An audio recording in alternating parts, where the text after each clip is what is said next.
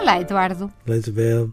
Eduardo, eu sou de uma geração que não é do Eduardo, que, claro, que nesta altura da quaresma eh, faziam uma série de eh, pessoas escolhiam um sacrifício. Sim, sim, sim. Sim, eu Eu, por acaso, lembro-me disso, embora eu não seja da sua geração. Sim, Exatamente. E tinha, na catequese davam-nos um caminho e depois tínhamos que Pintar pintar. umas pedrinhas. Pintar umas pedrinhas, exatamente, a caminho. Como é que eu adivinho isto não sendo da sua geração, meu Deus? São coisas, é muito, é muito livro, é muito livro sobre o passado que o Eduardo lê.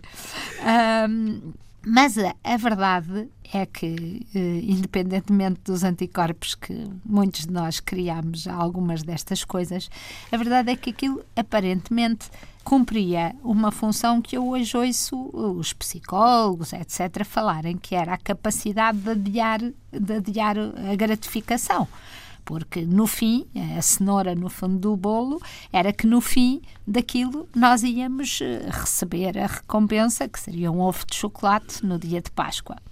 Por exemplo, se decidíssemos não comer chocolate. E eu agora tenho olhado um bocadinho à volta de mim e eu percebo que, por exemplo, nas dietas, em tudo isso, o método é um bocadinho o mesmo.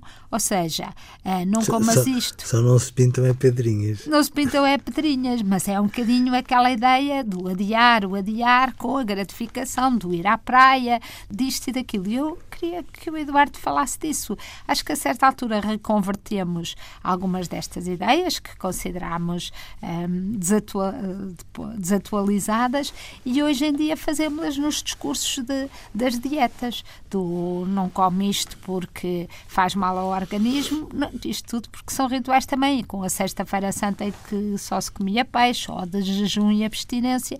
Às vezes pergunto-me se estas coisas são hum, intrínsecas à humanidade, esta, este ensinar a adiar, eh, a adiar o prazer, etc., são intrínsecas e depois em cada época eh, vamos dando-lhes a, a forma do fanatismo, entre aspas, que, que está na moda.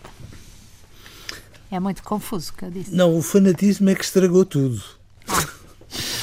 Olha, Isabel, sabe porquê? Porque eu às vezes fico com a ideia de que há muitas coordenadas religiosas que, numa, num mundo cada vez mais laico, para o melhor e para o pior, digo eu, são substituídas por conceitos que vêm da psicologia e que às vezes são escorregadios para o melhor e para o pior, mas depois quando utilizou aí o fanatismo, pronto, eu fiquei logo de coração apertado, porque estávamos a falar de psicologia. Ó Isabel, hum, eu acho que nós temos que nos educar, e educar sobretudo os nossos filhos a saber esperar. Eu acho que saber esperar é de facto uma qualidade fora de lugar. E nós, eh, na ânsia de que eles não protestem, ou às vezes que não chorem, damos-lhes poucas oportunidades para eles definirem um objetivo e lutarem por ele. Hoje até pode ser um ovo da Páscoa, mas amanhã pode ser um sonho em termos de carreira. E aquilo que eu sinto é que nós todos somos muito mais amigos de uma certa impulsividade do que devíamos.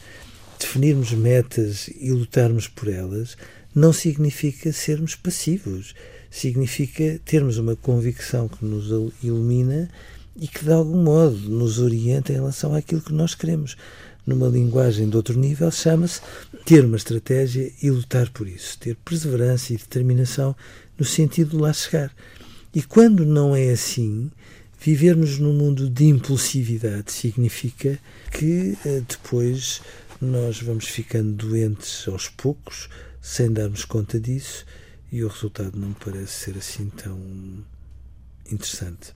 Por isso, já agora, pode reabilitar alguns destes exercícios, sobretudo se tiverem um objetivo que a criança valorize. É, porque não se trata de fazer um sacrifício no sentido das pessoas se autoflagelarem. Significa fazerem pequenos sacrifícios em função de um bem maior que vem logo a seguir. E aí a história muda. Adeus, Eduardo. Adeus, Isabel.